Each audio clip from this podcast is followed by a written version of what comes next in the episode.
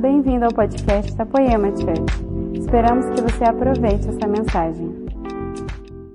Bom dia, Poema. Gente, estão felizes? Estão empolgados? Hoje é domingo, né? Então nós tivemos sexta e sábado e agora falta segunda e terça, então domingo é o exato dia que é a metade da conferência. E Abacuque diz: Senhor, viva sua obra no meio dos tempos. Então sabe o que significa? Nada. É só um quebra-gelo de a gente começar isso. Foi boa essa piada. Eu já usei ela em uma outra vez aqui. Gente, eu descobri que eu ia ministrar. Eu acho que foi junto com vocês. Eu estava sentado ali. Aí passou o vídeo do poema Summer e apareceu a minha cara ali. Eu falei, nossa, bom saber. Então deixa eu ver que dia vai ser isso. Então, desde que eu descobri que dia era, eu fiquei buscando a Deus e tentando entender o que Ele queria comunicar. E foi uma das primeiras vezes, porque a verdade eu consigo montar qualquer esboço de qualquer assunto. Mas foi uma das primeiras vezes que eu não consegui fazer isso até essa madrugada.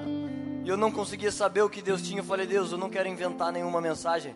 Eu posso fazer isso e nem vai ser pecado, mas eu não quero inventar uma coisa. Eu quero saber o que você quer falar para sua igreja, o que você quer falar para o seu povo. Então nessa madrugada eu acho que eu tenho aquilo, acho que terminou um pedaço do download. Falta uns 20%, mas até o final eu acho que sai. Amém. A única coisa que eu preciso, a única coisa que eu precisei para descobrir isso e que eu preciso para que isso seja entregue é que a gente esteja de ouvidos abertos. Vocês estão com ouvidos abertos? Sabe que existem algumas pessoas que são atrapalhadas de terem os ouvidos abertos. Esses dias eu tava falando com um cara e ele me perguntando coisas de Deus. Daqui a pouco ele tava chorando e falou assim: Cara, se alguém me visse aqui falando com você, ninguém ia acreditar. Porque você tá cheio de tatuagem, você tem metade da minha idade. E eu nunca ouvi coisas desse tipo. Então, essas pessoas que falam de Deus para mim jamais iriam sentar com você. E elas nem iriam querer que eu fizesse perguntas, coisas para você. Então elas eram atrapalhadas porque elas não puderam enxergar que, quem sabe, atrás de um menino exista um Deus morando por aqui. Quem sabe, atrás de, do carpinteiro Jesus de Nazaré, os fariseus olharam e disseram: Não, esse daí não é o filho de Deus. E eles olhavam nas escrituras e eles leram Isaías, eles leram que, uma, que nasceria um homem que iria separar luz e trevas, nasceria um homem que levaria sobre as costas as nossas feridas, as nossas enfermidades. Eles leram tudo isso. Mas quando esse homem chegou de carpinteiro e um homem humilde, simples, e nasceu na manjedoura, eles olharam e disseram: Não, não pode ser isso. Então eles foram impedidos de encontrar a glória de Deus, e Jesus disse para eles: Vocês são contra mim por causa das Escrituras, mas são elas mesmas que testemunham ao meu respeito. Então esses homens decoravam a Bíblia, eles sabiam que o Salvador viria de Belém de Judá, eles foram lá esperar esse Salvador nascer. Mas eles estavam lendo e não viam, eles ouviam e não escutavam. infelizmente isso é uma coisa que ainda acontece em um monte de lugares. Mas aqui não. Aqui as pessoas ouvem, elas escutam. Nós estamos com os ouvidos abertos para Jesus. Amém, gente. Então, se nós estamos de ouvidos abertos, você pode abrir sua Bíblia comigo em Salmos, no capítulo capítulo não, Salmos não tem capítulo porque são canções e poemas. Então no Salmo 30, no verso 6 e 7, você pode abrir comigo no Salmo 30, se você gosta de acompanhar.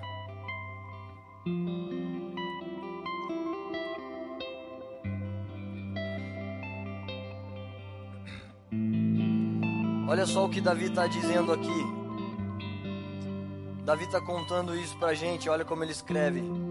Quanto a mim, dizia eu na minha prosperidade, jamais serei abalado. Tu, Senhor, pelo seu favor fizeste permanecer forte a minha montanha. Então apenas voltaste o rosto e eu fiquei logo conturbado. Eu vou ler na NVI. Quando me senti seguro, eu disse: Jamais serei abalado. O Senhor, com o seu favor, me deu firmeza e estabilidade. Mas quando escondestes a tua face, fiquei aterrorizado. Desde a primeira vez que eu li esse verso, ele me chocou demais. Eu oro algumas vezes e eu sempre oro comigo. Eu já orei aqui, Jesus, ninguém quer te usar aqui. E quando eu estou dizendo isso, que eu estou orando é: ninguém quer te usar para ter prosperidade, uma casa, uma família, dinheiro, ministério, influência, relevância. Ninguém quer te usar por causa disso, Jesus. O Senhor não é um meio para o nosso sucesso pessoal. Nós não estamos adorando para o Senhor dizer: Olha que bonzinho, vou pôr um dinheiro, vou dar seguidores para Ele. Nós só estamos adorando porque você é digno, porque você merece. Então, esse lugar que muitos de nós queremos chegar, Davi estava nesse lugar. Ele tinha todo o dinheiro, toda a autoridade, toda a fama, toda a honra. Ele era o rei de Israel. Então tudo estava bem. E nesse verso ele está dizendo: Eu olhei para as minhas coisas e falei, agora sim, jamais serei abalado. Ele chegou em tudo que ele queria e ele tinha tudo que ele queria. E ele diz que quando ele pensou isso, o rosto do Senhor se virou. Então ele ficou desesperado. E o que eu sempre oro, eu falo, Jesus, eu não quero te usar, é porque eu me pergunto, será que nós vamos nos desesperar? Se você está aqui por causa de dinheiro, é, fama, um bom emprego e relevância, então a hora que você tiver isso, se o rosto de Deus se virar, será que você vai ficar desesperado ou você vai dizer, tudo bem, tanto faz para onde Deus está olhando, desde que eu esteja no lugar que eu quis, desde que eu tenha alcançado tudo aquilo que eu sonhei? Como Danduque diz, ele diz: se o Espírito Santo fosse tirado da terra hoje, muitas igrejas iriam continuar exatamente do mesmo jeito. A hora do culto, então, um ofertório. Então elas não têm uma sensibilidade com o Espírito Santo, elas só estão seguindo toda aquela doutrina que a igreja tem que fazer. Então, quando eu vi Davi fazendo isso, Davi era um homem, um gesto de suas mãos, e legiões de homens iriam se mover para guerrear pela palavra que ele disse. Então ele, com toda a autoridade e poder, estava tudo bem do lado de fora. E no mundo invisível ele sentiu o rosto de Deus se escondendo dele. E estava bem, tudo bem na minha vida. A hora que eu li isso, eu falei: Deus, será que eu me importo com o seu rosto? Será que eu me importo que se o Senhor não olhar eu vou ficar desesperado? Ou eu estou feliz com uma igreja e um título e eu fico lá e eu ganho, e eu faço minhas coisas e tenho dinheiro e pessoas? Então eu sempre oro isso fazendo um autoexame de que se eu realmente estou aqui pelo rosto de Deus. E Davi foi um homem que teve uma história com Deus. Se a gente congelar momentos ruins da história dele, ele foi adúltero, ele matou pessoas, ele enganou pessoas, ele mentiu. Você vai ver isso por toda a trajetória dele. Agora, ele foi um homem de uma história com Deus. E uma história, a sua história com Deus nunca vai ser assim. É uma triste notícia, eu acho. Eu gostaria que ela fosse assim, ó. Sabe, um gráfico estável e tá, tá sempre tudo bem e nós estamos emocionalmente bens e está tudo certo. Mas isso só vai acontecer quando você morrer. Até lá sua história fica fazendo altos e baixos, como fazia de Davi. Então nós estamos no carnaval sentados ouvindo bons pregadores. Vilas Boas destruiu, estava com saudade de ouvir ele. Ele, o Leandro, fazia tempo que eu não ouvia. O Leandro veio aqui, arrebentou. Não sei se você estava aqui, mas meu Deus, eu falei, Deus, o que, que sobra para falar agora? o que eu vou falar amanhã? Esse cara veio, fez tudo já que precisava fazer. Então nós estamos aqui vivendo coisas de buscando coisas em Deus, mas a nossa história com Deus não vai ser só essa. Eu queria que a conferência durasse 365 dias. É gostoso você acordar né, e pensar hoje à noite eu vou na igreja. Então na sexta hoje à noite eu vou na igreja, sábado eu vou na igreja, eu vou na igreja. Mas uma hora isso para. E a nossa história não é só de alegrias, adorações, palavras e tudo bem, mas a nossa história oscila, a nossa história tem vários altos e baixos. Ou não tem, gente, é só a minha. Faz assim se a sua história tem altos e baixos. Isso, me ajuda. Então seria bom pra gente humanamente se a gente fosse tão corretinhos e tudo legal, mas pena que não é. Pena que a nossa história é marcada por vários pontos. Mas o que eu queria dizer com isso? Preço que você paga de montar uma história é o tempo. Uma das coisas que nós mais ministramos aqui, nós não reverenciamos dons, talentos, habilidade, eloquência, poder humano. Sobem homens de muito poder aqui e homens de poder na nação, mas nós não os respeitamos por causa disso. Eu já sentei com um monte de homens que eles pregam por cinco horas uma eloquência monstra, uma coisa, e ele ficava olhando para mim do tipo assim, é, você não está impressionado comigo? Você não vai dizer nada que eu sou um grande homem? E eu dizia no olhar não. Eu não respeito pessoas por causa de dom, talento. Deus distribui os seus dons. O dono dos dons é Deus, ele distribui como ele quer. Dons não comprova ninguém, mas o que comprova é integridade, caráter, santidade. Uma história é o que comprova um homem. Uma vez a gente estava num restaurante com um pregador que está começando a pregar, mas ele já tem muita fama e muita relevância. Então ele disse assim na mesa: Só tem um pregador jovem que eu respeito nessa nação. E alguém perguntou: ah, É, quem que é? Daí ele falou: Ah, fulano de tal. E ele falou assim: No Brasil só respeito ele. E para sorte dele eu tava mastigando. Porque eu ia falar assim, eu ia falar: Ah, é, man? Você só respeita ele? Mas você precisa conhecer então pessoas da Poema que pegam dois ônibus para fazer parte da faxina da igreja. Pessoas que pegam dois ônibus para ir no data show, eles são jovens. Você devia também respeitá-los, eles não estão aparecendo, as pessoas não sabem o nome deles. Mas você sabe, eu estou aqui em cima agora, sustentado por uma tonelada de orações de pessoas que você talvez nunca vão ouvir falar. Mas essas pessoas estão no mundo invisível, fazendo um espetáculo para o rosto de Deus. Foi boa essa, pode twittar que é minha. Aleluia. Então nós respeitamos, nós reverenciamos uma história.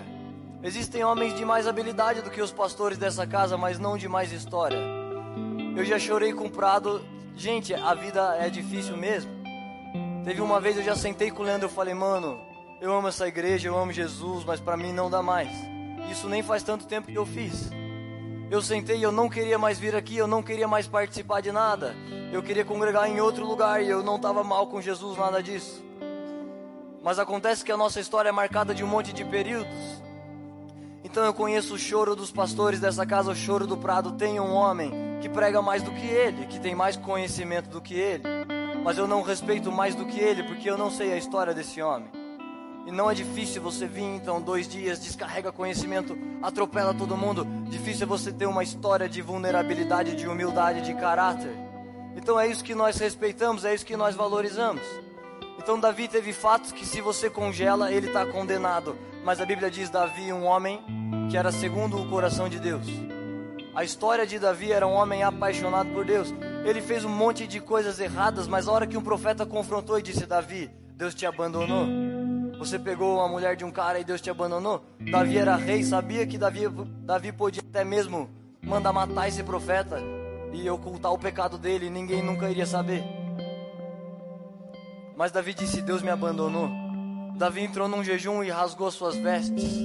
Davi errava como nós erramos, mas ele construía uma história para Deus. E o preço dessa história é o tempo. Você paga o preço do tempo e isso constrói uma história. Você desanima da igreja e você não para de vir. Você desanima com pessoas e você não deixa de estar com elas.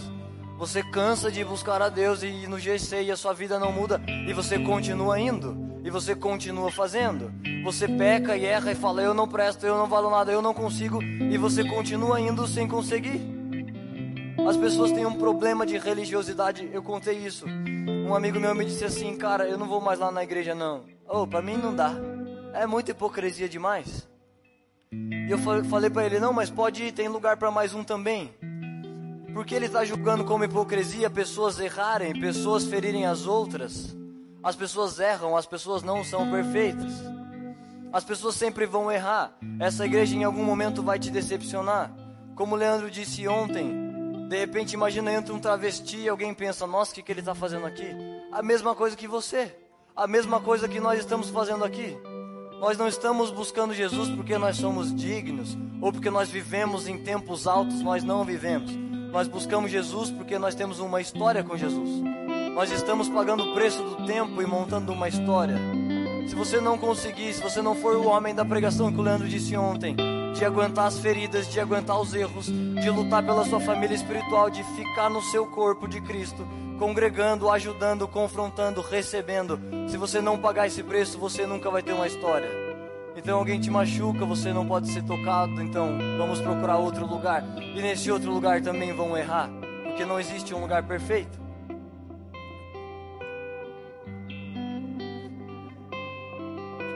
Uma vez Faz um, um tempo isso, eu estava prestes a pregar aqui, devia faltar um dia ou dois. E eu estava acompanhando o Mark, que ele estava aqui no Brasil resolvendo umas coisas dos médicos e tal. E eu estava tão mal. Eu estava na fila médica do hospital chorando, esperando ele lá na. Ele entrar, fazer as coisas. Eu estava emocionalmente péssimo e estava triste. Falei, Deus, o que eu vou falar? Eu tô com medo de subir no púlpito e nem terminar a mensagem e começar a chorar, me distrair. Eu montei um plano, se tudo, se tudo desse errado, eu chamava o louvor e começava a orar. Mas eu tava tão ruim que eu falei, a gente foi tomar um café, eu falei, Mark, eu tô péssimo. Você tá vendo o jeito que eu tô? Eu tô emocionalmente ruim. E eu não tô falando de pecado, tá, gente? Mas eu estava mal com Deus, mal com as minhas circunstâncias. E eu falei, Mark, você acha que eu devo pregar? Eu tô com medo de subir lá, mas agora não dá mais tempo direito de chamar alguém mas eu não sei se é correto, eu tô péssimo, eu vou pregar em cacos para as pessoas. E eu tava olhando ele chorando no café e ele me disse: Cara, você sabe o que eu penso? É porque muitas vezes é assim que eu prego. É porque se eu só for pregar quando eu estou bem e feliz e com as coisas em ordem, eu acho que eu não iria pregar a maioria das vezes. Então são homens que sofrem, eles têm história com Deus. Sabia, os pastores não têm o direito de não vir, eles têm que vir. Se você não quiser fazer ofertório, você tem que fazer. Porque as pessoas precisam ser ensinadas. Se você não quer pregar, você tem que pregar. Você tem que fazer de qualquer maneira a sua história com Deus. Nós cantamos: Eu deixei as carroças para trás, você queimou elas. Não dá mais para voltar atrás. Vocês acham que eu penso que tudo que eu prego é bom? que todas as pregações são boas. Tem coisa que eu falo, eu falo, nossa, que viagem. Não dá mais tempo de voltar, eu tenho que continuar. Eu tenho que pregar, eu tenho que subir. Não tenho direito de não fazer. Então algumas pessoas olham e elas queriam ter títulos e elas talvez não percebem. Quanto mais título você tem, menos direitos você tem e mais responsabilidades você tem. Se você é um membro, você pode ficar triste e parar de ir no GC, você pode não vir na igreja. Mas um pastor não pode não pregar, ele não pode não fazer. Pergunta para os líderes de GCs de vocês se a vida deles está assim e eles sempre estão lá sorridentes no GC. Que maravilha, entra aqui na minha casa, bagunça, fica falando, vai embora tarde, eu quero dormir, vocês ficam aqui. Eles não estão sempre assim, mas eles não têm mais esse direito. O GC precisa abrir. As pessoas precisam lá e precisam ser tocadas e precisam ouvir sobre Jesus. Então, uma coisa que essa mensagem carrega é um convite. Você não precisa de um título para abrir mão dos seus direitos. Você pode aí sentado abrir mão dos seus direitos. Você pode fechar contratos com Deus e dizer: Deus, eu não saio daqui. Eu não paro de te buscar, eu não paro de ir no GC, eu não paro de ler a Bíblia. Eu não paro de andar com as pessoas dessa casa. Se elas me ferirem, eu não paro, eu vou ajudar. Eu tô aqui nessa história e não saio nunca mais. Você pode sentado aí fazer isso e abrir mão dos seus direitos. Se você quer ser um líder, um pastor, você faz isso, você já vai ser. Líderes têm muitas responsabilidades e poucos direitos. Você pode fazer isso agora. Então nesse dia o Mark terminou dizendo: Então sabe, eu acho que você deve ir, porque foi para isso que Deus nos chamou. Então nessa hora eu penso o rosto de Deus me olhando e, e do tipo: Vai, faz o que você tem que fazer. E eu nunca fico preocupado com uma mensagem, com uma carreira, com um ministério. Eu estou preocupado, será que o rosto de Deus está gostando, Ele está olhando? Eu sempre tento me preocupar com isso. Será que o rosto de Deus está voltado para aquilo que eu estou fazendo? Ele está me olhando, porque se Ele não tiver, eu preciso dar um jeito de ficar desesperado. Porque Apocalipse diz: naqueles últimos tempos o amor de muitos se esfriaria. E o amor pode se esfriar e tudo continua normal do lado de fora. Como Jesus disse para Laodiceia: as obras de vocês são boas. Vocês ainda estão fazendo, vocês têm zelo e habilidade, mas vocês abandonaram o primeiro amor. Você continua com zelo porque você sabe que Jesus é real. Você continua vindo na igreja porque você agora é um crente. Mas você não queima mais de amor por ele. Você não está tão preocupado se o rosto dele está te olhando. Você está preocupado se as coisas vão andar no trilho e se vai estar tá tudo bem e se você é de Deus.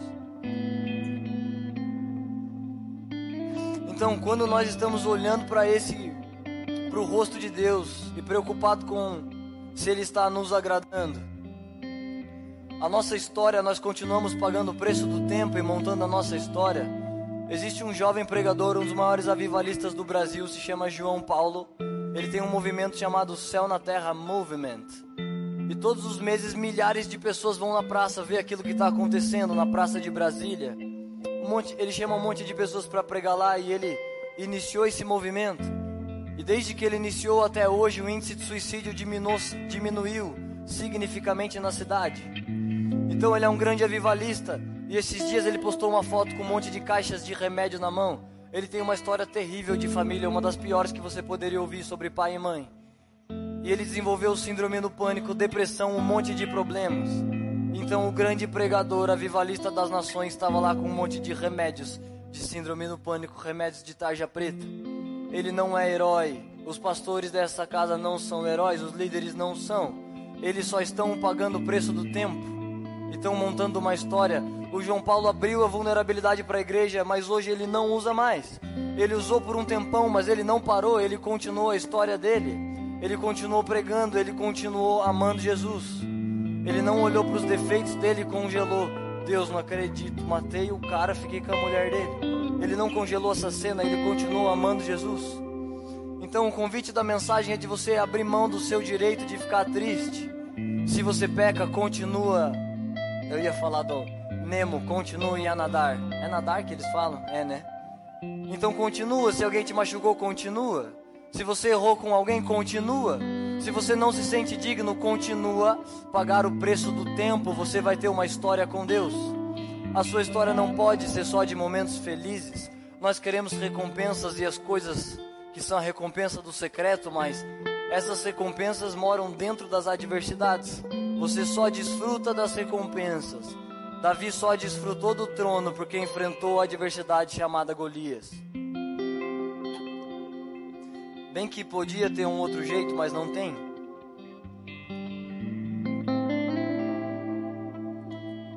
Tava procurando a Marcela, mas é sorte dela não, não tá aqui. Ela ia me ajudar encerrando isso. Não sei se vocês sabem, a pastora Marcela perdeu um neném esses dias. Então ela tá nesse tempo de luto e sofrimento. O neném nasceu e ela viu e ficou uns dois dias e ficou semanas no hospital até isso acontecer. Nasceu e perdeu. Então tudo que ela pode ver agora é choro, luto e tristeza. Mas em pouco tempo ela vai ver que ela está construindo uma história diante de Deus. Um dia, daqui uns anos, ela vai chegar e falar: É Deus, você sabe. Pessoas de história com Deus. Davi cometeu um monte de erros. Davi pensava que o que queria agradar a Deus eram sacrifícios. Então Davi dava seis passos. No sétimo, sacrificava. Seis passos e no sétimo, sacrificava. Imagina que no final dessa caminhada ele estava lá ensanguentado de sangue, porque ele estava tentando agradar a Deus e ele pensou que isso iria agradar a Deus. E no final da caminhada Deus fala: Davi, eu não quero sacrifícios, mas um coração obediente. Mas ele fez uma história com Deus. No sofrimento dele, nas angústias dele, ele estava construindo uma história com Deus. E pode parecer para você, no seu sofrimento, na sua angústia, na sua tristeza, que Deus não está mais com você. E é por isso que o mundo não está nem aí para Deus e o mundo parece que esqueceu a Deus. Eles estão lá no carnaval e eles falam: ah, se Deus tivesse aí, não tinha fome na África. Se Deus tivesse, eu não tinha perdido meu filho. Se Deus tivesse, eu não estava pobre sem dinheiro. Se Deus estivesse aí, o mundo não estava tão ruim. E eles parecem esquecer de quem Deus é, do que Deus fez. De que tudo que eles precisavam, Jesus já fez. Não tem mais o que ele faz, ele já fez. Ele escreveu a Bíblia, está tudo pronto. Ele morreu na cruz, o sangue dele nos salvou. Pronto, é só você entrar nisso. Não tem uma outra coisa ainda que possa ser feito. Mas o mundo parece esquecer isso. E quando você topa Deus, eu vou fazer uma história com você. Eu não saio daqui por nada e daqui ninguém me tira. Então você diz: Deus, eu não vou te esquecer. Mesmo que o mundo pareça esquecer, mesmo que você pareça em silêncio, mesmo que você nunca mais diga nada e não faça nada para mim, o que você fez aqui já é suficiente. Você mandou seu filho, você escreveu uma Bíblia, você me salvou. Eu falei isso na última mensagem. Quando nós nos convertemos, o sonho que fez brilhar os nossos olhos não foi eu vou ser próspero. Eu me converti, eu nunca tentei me matar, mas umas duas vezes eu pus uma faca assim no meu peito e falei: Deus, se eu fizer isso, o que muda? Essa vida não tem graça. Todos os dias eu tenho que usar droga para entrar num estado que tenha graça, porque essa vida não tem graça, não tem nada para fazer aqui. A alegria vem, você junta dinheiro, viaja e passa. E você está triste de novo. Você vai uma coisa e passa. Não faz sentido isso. Então, quando eu saí dessa vida, o que me fez sair, eu não pensei, eu vou ser próspero, vou ter pessoas ao meu redor. A única coisa que eu pensei foi os olhos de Jesus me olhando e me dando um sentido de vida. O coração de Jesus me cobrindo e dizendo: existe uma vida dentro de mim. Existe uma vida eterna que te muda, que te transforma, que te completa. Então, depois da caminhada, eu tinha alguns sonhos. Eu quero sim ser próspero, Deus. Eu quero sim fazer com o meu ministério que ele cresça onde o Senhor quer que ele cresça. Mas não foram esses sonhos que me trouxeram aqui. Eu não, eu não baseio o resultado ou o sucesso com Deus por causa das coisas que dá, que dá para ver. Não foi isso que me convenceu, não foi isso que me trouxe até aqui. O que me trouxe até aqui, eu estava lá no meu quarto, um jovem adolescente cheio de problemas. Eu já contei esse testemunho para vocês. E eu li na Bíblia uma palavra grega, boetos, e significava aquele que vem correndo um, mediante um pedido de socorro. E estava se referindo ao Espírito Santo. Então depois daquele dia eu sempre dizia boetos.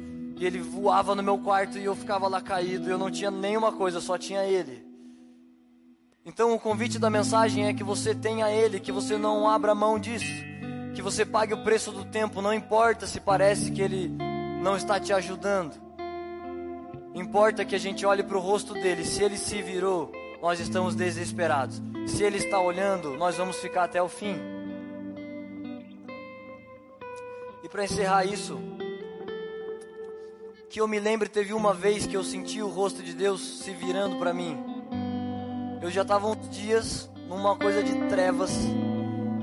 E eu senti Deus virando o rosto. Eu falei, Deus, por que o Senhor está fazendo isso?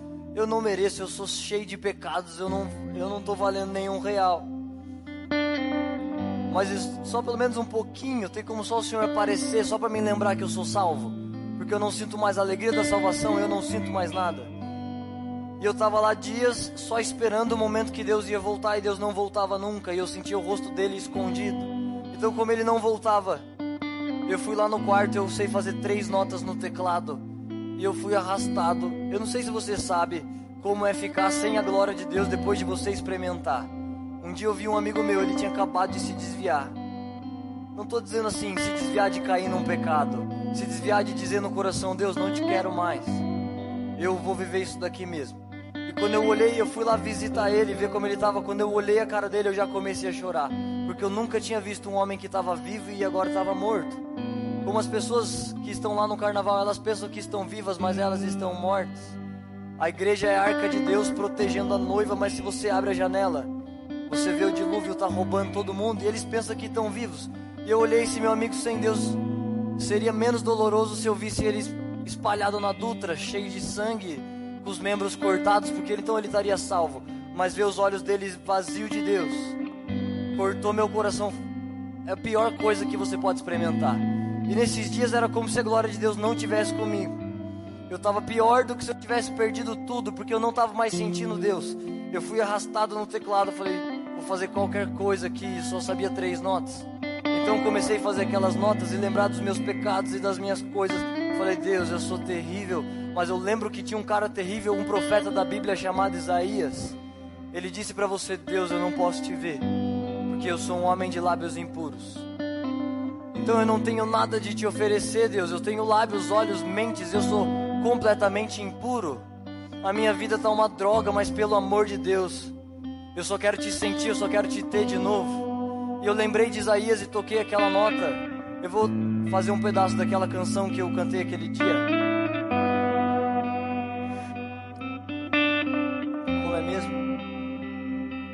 eu comecei a lembrar, eu estava tão sujo e distante de Deus que eu falei: Deus, eu sei que existem umas brasas que purificam um homem, porque essas brasas purificaram os lábios de Isaías. Não é pela dignidade dele, não é pela conduta dele, mas é por causa do Senhor.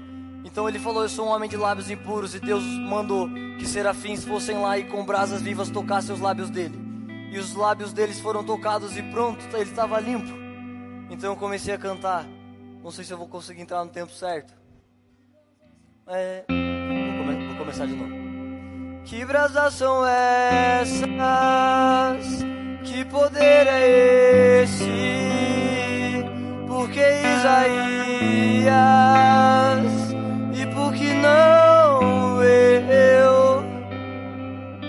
cantar, tá, gente? Eu só tô tentando fazer no tom, pelo menos.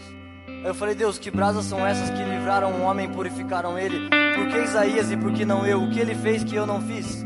Eu sei que ele não era um homem bom, ele não tinha nada para te dar, e eu não sou um homem bom e não tenho nada para te dar, mas ele chamou sua atenção. O Senhor teve que limpar ele, então me limpa pelo amor de Deus. E gente, eu fiquei um tempão cantando isso e não acontecia nada. Eu falei, Deus, pelo amor de Deus, não faz isso comigo. Não esconde seu rosto de mim, Deus. Eu não pedi para virar pastor, eu não pedi para estar aqui, eu não queria fazer nada, Deus. Você me chamou, então aparece, pelo amor de Deus. E eu comecei a clamar, por que Isaías e não eu? Eu- sei que o Senhor não tem preferidos, então isso pode acontecer para mim também. E eu não estava sentindo nada e eu continuei. E cantei essa segunda parte. Não me resista, não, Deus. Não me resista, não, Deus. Não me resista, não, Deus. Aí começou a dar uma coisinha lá. Não me resista, não, Deus. Não me resista, não, Deus. Não me resista, não, não. Aí foram horas, eu fiquei lá, não me resista, Deus. E eu senti o rosto de Deus. uf, e ele se virou completamente para mim. Eu falei, Deus, obrigado. Não foi por causa de mim, foram as suas brasas, Deus. E eu cantei a terceira parte. Eu quero essas brasas, preciso ser tocado. Chame o seu serafim. o seu serafim. Eu quero essas brasas, preciso ser tocado. Chame o seu serafim.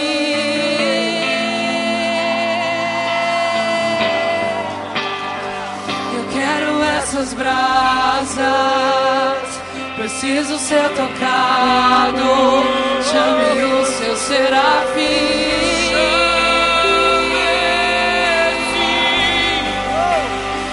Eu quero essas brasas, preciso ser tocado. Chame o seu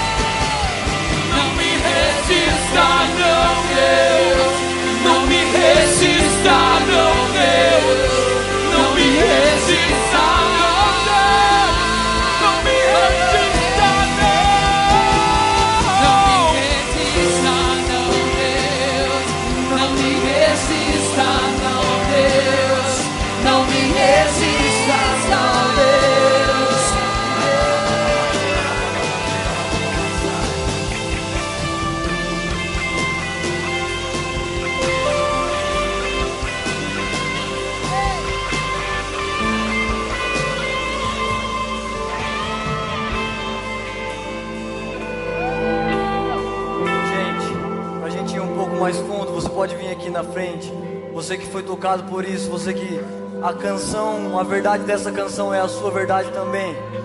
A gente vai só provocar um pouco mais a Deus e vindo pra frente dizendo: Deus é só você, é por você, Jesus. Você que quer pode vir aqui. Eu vou orar com vocês.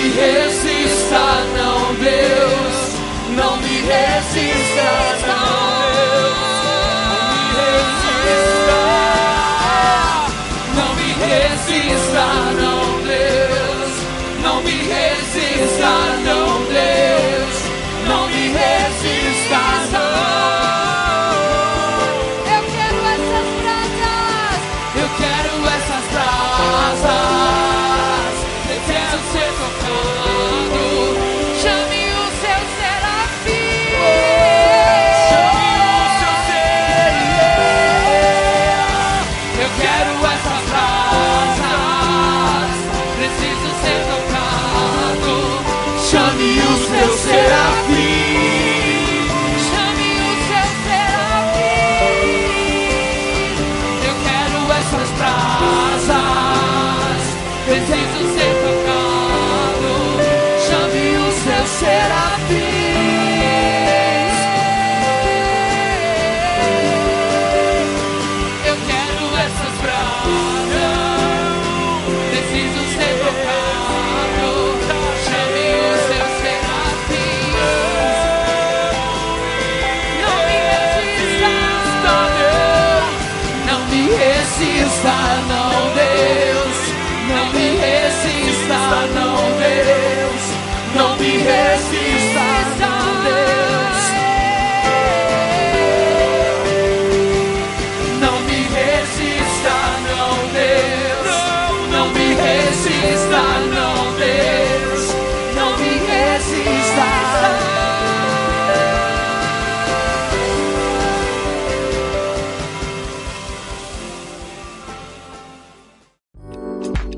uma mensagem da Poema Church. Para você ficar por dentro de tudo que está rolando, siga nossos perfis nas redes sociais.